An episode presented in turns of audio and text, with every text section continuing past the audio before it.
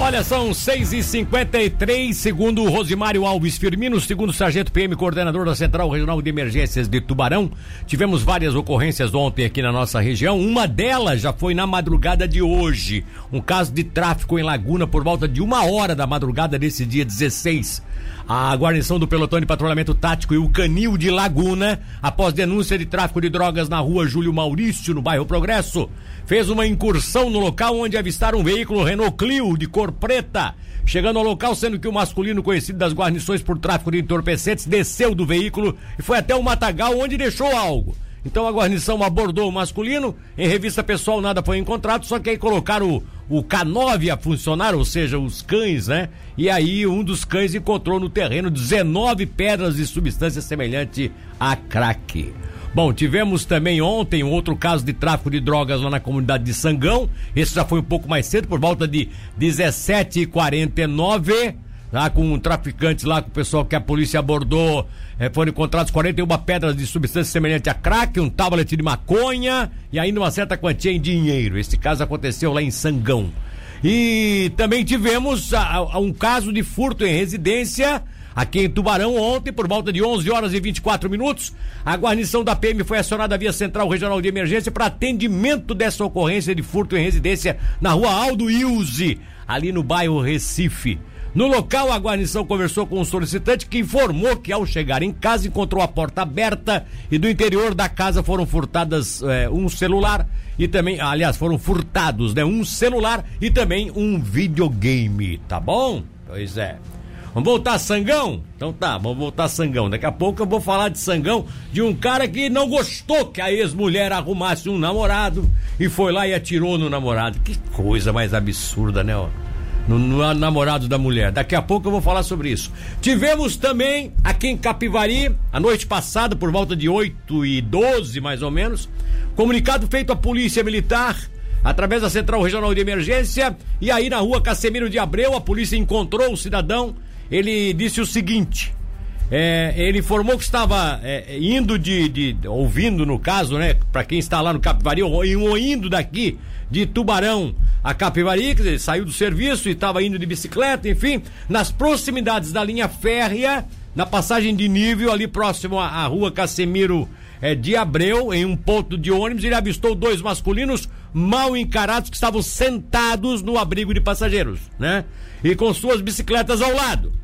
Aí a vítima seguiu seu trajeto em direção à sua casa quando nas proximidades da sua residência ele foi foi abordado pelos meliantes que roubaram a sua mochila com seus pertences pessoais, documentos e um celular que estava na cestinha da bicicleta. E depois, eles após efetuarem o assalto, eles fugiram em direção ao bairro 3 de Maio.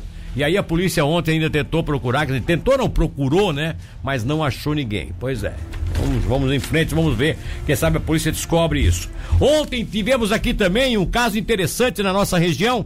Uma investigação realizada pelas polícias civil e militar descobriu que pelo menos duas pessoas foram torturadas aqui em Tubarão após terem praticado furtos em locais dominados por uma facção e também por dívidas com o tráfico de drogas no bairro São Martinho. Segundo a polícia, um dos atos violentos foi gravado e postado na internet pelo grupo criminoso. E aí ontem, com oito mandados de busca e apreensão, foram cumpridos nas casas dos suspeitos de integrarem este grupo. A casa de um deles foi identificada pelos agentes como o local da tortura divulgada. Não tem aqueles videozinhos que você recebe de vez em quando aí, que o pessoal pega um malandrão lá que faz parte do grupo, mas acabou roubando aí de alguém conhecido, atacou uma menina, estuprou alguém, e eles dão um corretivo e, e botam isso na rede. Pois é. Isso acontecia muito lá para São Paulo, para o Rio, né? A gente estava acostumado a receber aqueles lá, alguns até violentos, né? Outros com muita gente dizendo que, ah, mas esse, essa que é a lei, o cara fez, tem que pagar, enfim. O problema é assim, ó. É, isso é, é, paralelo ao Estado. Quer dizer, o Estado é que tem que fazer as leis serem cumpridas. Quer dizer, não é, não são os grupos que devem fazê-lo. Senão vira lei do talião, todo mundo vai fazer o que bem entende, todo mundo vai, né, vai, vai julgar as pessoas e condenar as pessoas e executar uh, contra as pessoas, o que acaba sendo um crime também. Quando você quer combater o crime cometendo outro crime, não funciona a coisa desse jeito. Então, o que é que ocorre? É, é, o, o, o chato disso tudo é que a coisa chegou aqui. E ontem, inclusive, quando a polícia fez essa operação, ela, ela denominou a operação de O Estado, Operação O Estado, exatamente para mostrar que o Estado, como instituição representada pelas forças de segurança, está atento, não vai ficar omisso. Descobriu o, os policiais descobriram, viram aonde é que era, aonde é que aquela, aonde é que aquela penalização havia sido executada, ou seja, onde é que a, qual era a casa que foi usada como o local para o tribunal de, de júri dos dos, dos envolvidos no crime para cometerem esse o crime, de novo, um outro crime contra os próprios parceiros, e aí a polícia foi lá e acabou fazendo, ah, executando a prisão de vários, enfim. Por outro lado, tivemos um jovem que está recebendo ameaças de grupos neonazistas na cidade de Imituba. Tá? É um caso de um jovem de 24 anos, filho de moradores do município, que recebeu ameaças de morte e xingamentos homofóbicos durante o feriado de Páscoa. Aí uma questão aqui de minorias, inclusive com essas informações trazidas pela internet, há mensagens do Telegram que é um dos, né, é um dos sites aí de, de, de troca de mensagens, enfim. E o caso agora foi parar nas mãos da polícia, tá certo? E aí também tem o caso que está sendo investigado. Lá em Braço do Norte, a Polícia Civil daquela cidade instaurou um inquérito para apurar um possível estupro de vulnerável praticado no Natal do ano passado. A vítima é uma uma, uma menina de 12 anos e o principal suspeito é o pai da madrasta dela. Olha só que loucura, hein, ó. O pai e o pai principal suspeito é o pai da madrasta dela. Hum, tu vê. A avó que tem a, a guarda da adolescente acionou a polícia militar na tarde de ontem para saber da história. Segundo o boletim, tá?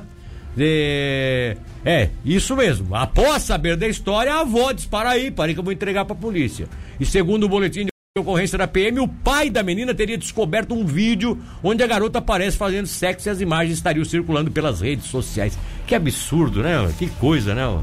Bom, polícia agora tem tudo em mãos, vamos ver o que, que vai dar. E pra fechar, gente, pra fechar. Ontem a polícia de Sangão recebeu a visita de um cidadão, quer dizer, nem na verdade nem foi bem assim, não recebeu visita nada, né? A polícia de Sangão foi acionada é, pelo Hospital de Caridade de Jaguaruna, pois os bombeiros voluntários estavam levando para o hospital um cidadão vítima de disparo de arma de fogo. E ao chegar no hospital, a guarnição, os policiais militares conversaram com a vítima. Ele estava ferido, mas estava ainda é, ainda não, estava consciente, né? Não estou colocando ainda porque não houve ah, o agravamento, pelo que se sabe, por enquanto não houve agravamento. Acontece que aí, o que, que ele explicou? Ele informou que estava na casa da sua namorada, na estrada geral Vila Paraná, no município de Sangão, ontem por volta de 14 horas aproximadamente, tá? Quando o ex-marido da, da, atual namorada dele chegou no local e mandou que ele fosse embora daquela casa. Como ele não foi, o autor do crime falou que voltaria posteriormente com uma arma. Vou te matar se tu não sair daqui. E aí o cara bancou corajoso, ficou lá. Algum tempo depois, o autor apareceu na residência armado com um revólver, fato que fez com que o declarante fosse embora. Porém, o autor lá acabou, é, lhe encontrou na rua e desferiu um tiro no seu pé para efetuar o disparo. E após efetuar o disparo, ele fugiu do local. Enfim, o sujeito com o pé furado foi, né, foi conversar com a polícia. E, na verdade, foi a polícia foi chamada e foi conversar com ele. E agora o caso vai parar nas mãos da Polícia Civil que vai investigar. Ô cidadão que que perdeu a mulher e perdeu a vergonha também na cara. Vai, vai cuidar da tua vida, rapaz. Vai, vai. Tu não quer mais nada, a tua mulher não quer nada contigo, tá namorando com outro e tu vai lá dar um tiro. E depois o rapaz até obedeceu, tu não queria que ele saísse. Ele saiu, tu ainda vai dar um tiro no pé dele, ó. Ah, vou te falar, né, ó. Não tem com que te incomodar, não, ó.